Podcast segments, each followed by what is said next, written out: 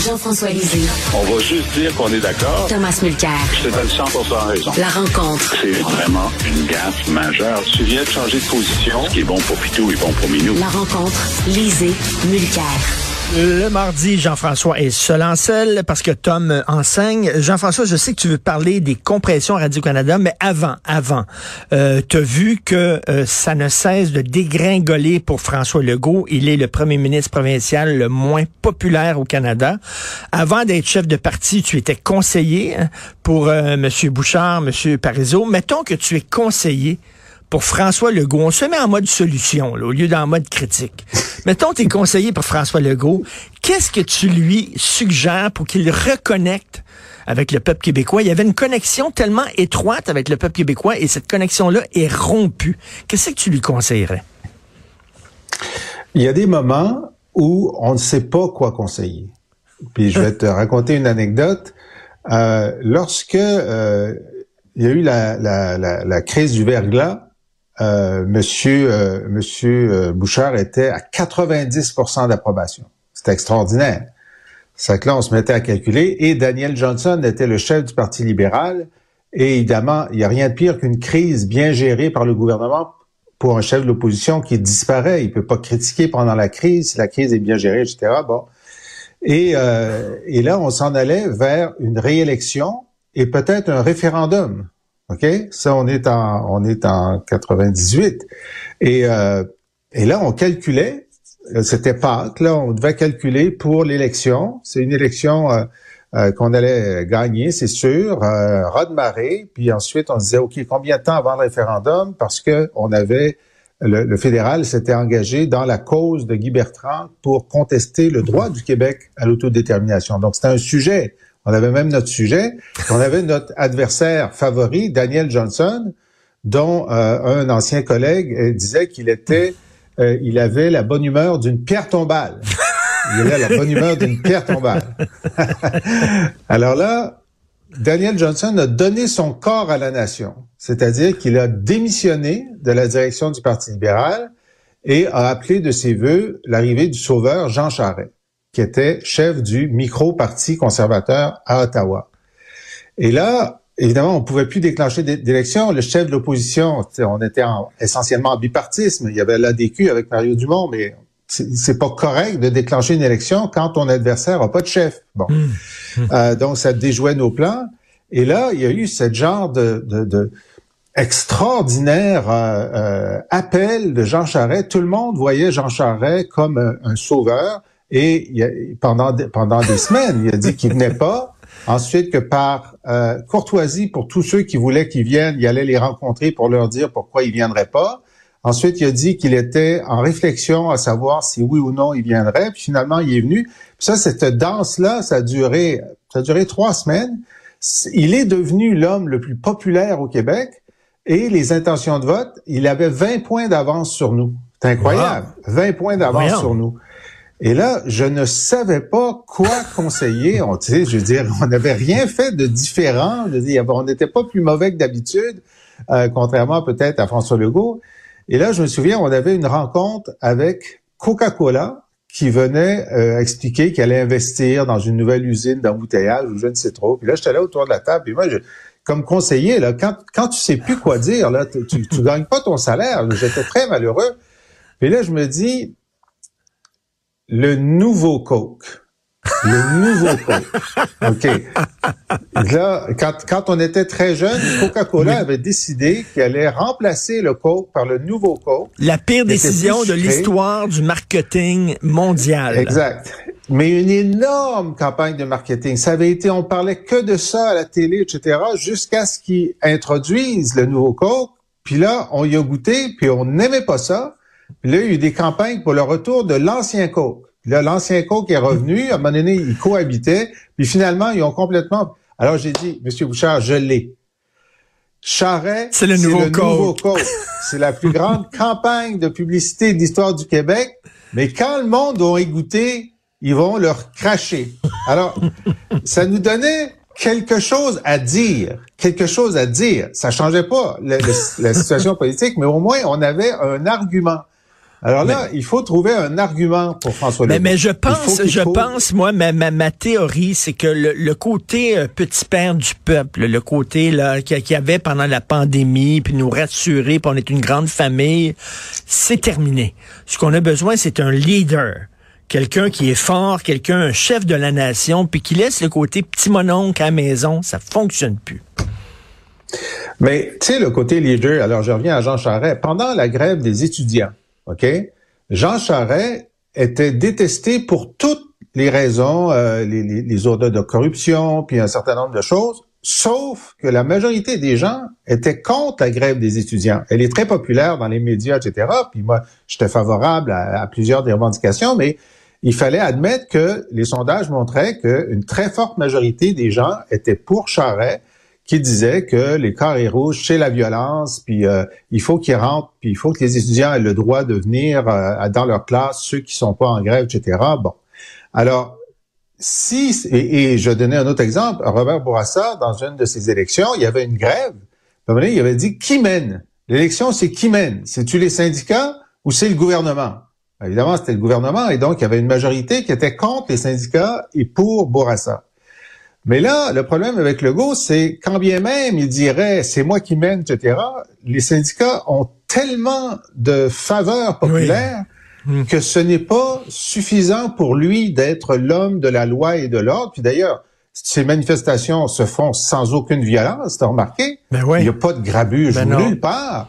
Alors, il peut même pas euh, tirer prétexte Ben que oui. trois, quatre black, black box, euh, black blocs dans le dans le truc. Alors, donc, c'est plus difficile pour lui d'affirmer son autorité Mais- d'État que ce ne l'était pour Charret ou euh, pour. OK, euh, mais mettons, euh, pour euh, régler au plus sacrant, arriver avec euh, vraiment Mm. un règlement, fermer ça avant Noël, après ça, il s'en va en vacances, il revient, ça c'est derrière lui, puis là, il repart à neuf. Oui. Bon, ben c'est sûr que de toute façon, la volonté de mettre plus d'argent sur la table est aussi fonction du rapport de force que le gouvernement n'a pas, mais mais l'opinion considérerait que le gouvernement n'a pas fait son travail s'il pouvait pas montrer qu'à la fois sur les infirmières et sur les enseignants, il a gagné de la flexibilité parce que l'opinion est favorable aux revendications salariales, aux revendications sur la taille des classes, etc.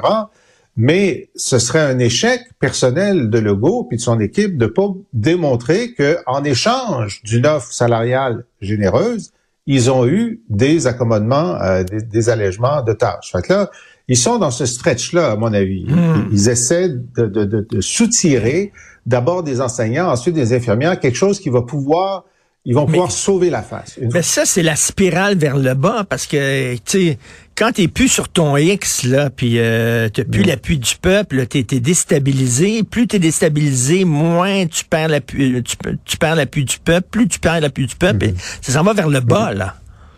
Oui, mais il y a toujours un plancher. On arrive à un plancher. Il- Tu sais, bon, euh, et, euh, et lui, il faut qu'il cherche son plancher. Et puis, c'est comme euh, Paul Saint-Pierre Plamondon, il va finir par trouver son plafond aussi. Bon, alors c'est ça qu'on cherche là. On ne Mais- sait pas exactement où est le plancher, où est le plafond. Mais tu as raison.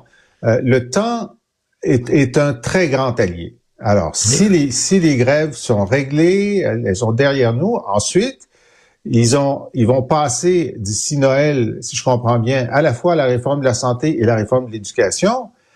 Là, pour les deux années qui viennent, ils ont fait tout ce qu'ils voulaient de réforme de structure. Ils ont fait, ils ont signé des conventions collectives.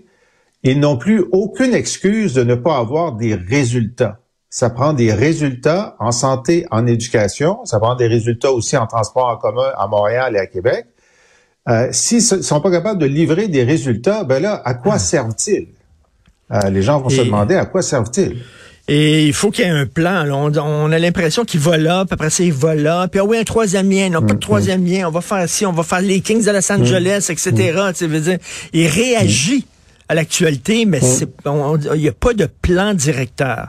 Écoute, euh, je veux parler des compressions à Radio-Canada. Mon collègue Alexandre Dubé a eu une excellente phrase tantôt. Il dit, c'est fou, hein, quand c'est le temps de couper, soudainement, on se rappelle que on est un pays bilingue et que le français est égal à l'anglais. Quand c'est le temps de couper. Écoute, C'est incroyable parce que, donc, la, si, on, compare les deux télévisions, la télévision de Radio-Canada est un des deux plus gros joueurs télévisuels au Québec avec TVA, bien sûr, qui domine. Au Canada anglais, c'est le troisième joueur, OK? Euh, et, et sa, sa, part de marché décline. La radio de Radio-Canada au Québec et au Canada font des bons scores. Euh, L'Internet font des bons scores, mais le navire amiral, qui est la télévision et qui engrange le plus de revenus, euh, c'est au Québec. Le Québec est la vache à lait. Radio-Canada est la vache à lait de CBC. Ben oui. Alors là, ils vont couper de façon paramétrique. Moi, ça me rappelle, euh, moi, j'étais là dans ce temps-là, dans l'union forcée du Bas-Canada puis du Haut-Canada. Je sais pas si tu te souviens. Euh, T'étais là. en, 1700, en, 1840. En 1840, le Haut-Canada, ça c'est nous, le Québec, on avait une toute petite dette. Mais euh, c'est-à-dire le Bas-Canada, ça c'est nous. Le Haut-Canada, qui est en Ontario, il y avait une grosse dette. Ça qu'on dit c'est une bonne idée, on va fusionner avec le Québec, puis on va se répartir la dette. 50-50. On a hérité de la dette 50-50. ben oui. Et d'ailleurs, lorsque la première ministre de l'Ontario est venue euh, à, faire un, un, spectacle, elle a fait un spectacle à l'Assemblée nationale, elle a fait un discours à l'Assemblée nationale, Madame Wynne, à l'époque, à libérale, moi, comme chef de l'opposition officielle, je pouvais faire un discours devant elle comme le, euh, comme le chef du gouvernement, bien sûr. Puis je lui ai dit, écoutez, madame, là, je lui parle de cette dette-là. Puis j'ai dit, les intérêts actualisés de cette dette-là sont tellement énormes que ce serait vraiment un signe d'inimitié que je vous dise le chiffre ici aujourd'hui. Et on l'avait calculé, c'est des dizaines de milliards de dollars. Alors là, c'est la même chose, c'est le Bas-Canada, Radio-Canada, qui finance le Haut-Canada, la CBC. Personne ne parle de fermer Radio-Canada, même Pierre Poilievre ne parle pas de fermer Radio-Canada, mais il veut fermer CBC. Et il y a des gens au Canada anglais, des, des gens qui sont pour CBC, ils disent il faut garder la radio, il faut garder l'Internet, mais peut-être qu'effectivement, on serait mieux, l'argent qu'on met dans la télé de CBC, on serait mieux de la mettre dans des productions canadiennes qui seront achetées par les autres antennes. c'est un vrai débat, là. un débat qui n'existe pas ici. Mais tu sais, on, coupe 250 postes à l'un, donc 250 postes à l'autre. Je m'excuse, mais la CBC, c'est beaucoup plus gros que Radio-Canada. Ça perd plus mm. d'argent que Radio-Canada. C'est moins écouté que Radio-Canada. Ça vend moins mm. de pubs que Radio-Canada. C'est pas la même situation, mais on applique le même nombre de, de postes enlevés comme si c'était équivalent, les deux. Oui. Ça n'a pas de sens. Et je reviens à la phrase d'Alexandre Dubé, c'est fou, hein? Quand soudainement les, les, les, nouvelles sont mauvaises, ah, là, les hmm. deux langues s'équivalent. C'est ça. Ils sont pareils. Euh, ben, bon, j'ai vu que Mathieu Lacombe, le ministre de la Culture, euh, a fait un premier, un tweet, en tout cas hier, ce, euh, disant qu'il trouvait ça bizarre. Là, je le paraphrase, là, il trouvait ça bizarre. Euh, Paul Saint-Pierre Plamondon aussi est sorti assez fortement contre ça. Euh, je, je, je, je, suppose, j'ai pas d'informations, mais je suppose qu'à l'Assemblée nationale aujourd'hui, il va y avoir une motion unanime réclamant euh, que Radio-Canada euh, soit affecté à, à, la hauteur de sa de sa place, puis que ça soit une bagarre. Tu sais, on cherchait, qu'est-ce que doit faire François Legault? Il doit mener nos bagarres. Il doit, tu sais, bon. Alors évidemment, nous, on pense que si le Québec était indépendant, on n'aurait pas à financer la CBC ni le Haut-Canada. Alors, euh, c'est peut-être un argument. Mais en tout cas, ça, ça fait beaucoup jaser. Même des gens qui ne sont peut-être pas nécessairement des grands défenseurs de Radio-Canada disent ah aujourd'hui que ça n'a pas vraiment de sens. Là, euh, ah ben, ben, même des gens qui veulent enlever la publicité à Radio-Canada, etc. Puis j'en connais, j'en connais. Il y a des gens qui ont des qui ont, des initiales pour nom, là, euh, P, euh, il y a deux P, il y a un K là-dedans. Bon, en tout cas, mais là, c'est l'idée d'injustice. L'idée d'injustice, quoi que tu penses ben du truc, même si tu penses que le truc devrait fermer, l'injustice, c'est la chose la plus innée. Tu sais qu'il y a des études qui montrent que si tu donnes deux raisins à un singe et un raisin au, au singe d'à côté, il sent l'injustice. L'injustice, c'est même pas, euh, euh, c'est même pas une, réaction d'être humain euh, conscient. C'est même dans le monde animal, l'injustice est immédiatement perçue comme quelque chose de, de, de, Mais c'est qu'au-delà de, de l'histoire de Radio-Canada, on sent que c'est une attaque encore contre les francophones Au-delà de l'histoire de Radio-Canada, ben, là. Euh, ben, c'est comme, c'est la semaine de Boeing puis de Bombardier. Ben oui. T'sais, pourquoi est-ce que ils ont, je veux dire, peut-être que Bombardier aurait pas pu faire la démonstration que son avion était meilleur que celui de Boeing, mais le fait de ne même pas laisser à Bombardier la chance de faire la démonstration montre que Bombardier est toxique. Au Canada anglais, si le gouvernement fédéral rencontre Bombardier, il baisse dans les sondages. T'sais, alors tu te dis, ben écoute, ça n'a plus de sens. Ça n'a plus de sens. Est-ce qu'un Québec indépendant aurait pris Boeing plutôt que Bombardier? Pour, disons, ces deux avions? Évidemment, nous, on n'a pas pris, euh, je sais pas combien en prennent, le 8, mais ça, ça s'accumule. Ça s'accumule. Non, non, ça n'a pas de sens. Merci beaucoup, euh, Jean-François Alizé, qui est bicéphale, c'est-à-dire euh, pour la télévision, il est à Radio Cannes, mais pour la radio, il est à Québécois. C'est, c'est, c'est euh, hein, les deux. Moi, je suis inclusif. Écuménique. Avant, on disait écuménique, maintenant, on dit inclusif. Non, t'es, es non-binaire. Alors, salut. salut, Jean-François. Salut. salut. merci. Si vous voulez vous procurer euh, l'ouvrage, le dernier ouvrage de Jean-François Lisée, euh, Par la bouche de mes crayons, c'est un recueil de ses meilleures chroniques du devoir, où vous abonnez à son excellent balado, ben, tu sais, il vient justement de, de, de parler de l'histoire du Québec. C'est ce qu'il fait euh, dans son balado. Vous pouvez aller sur la boîte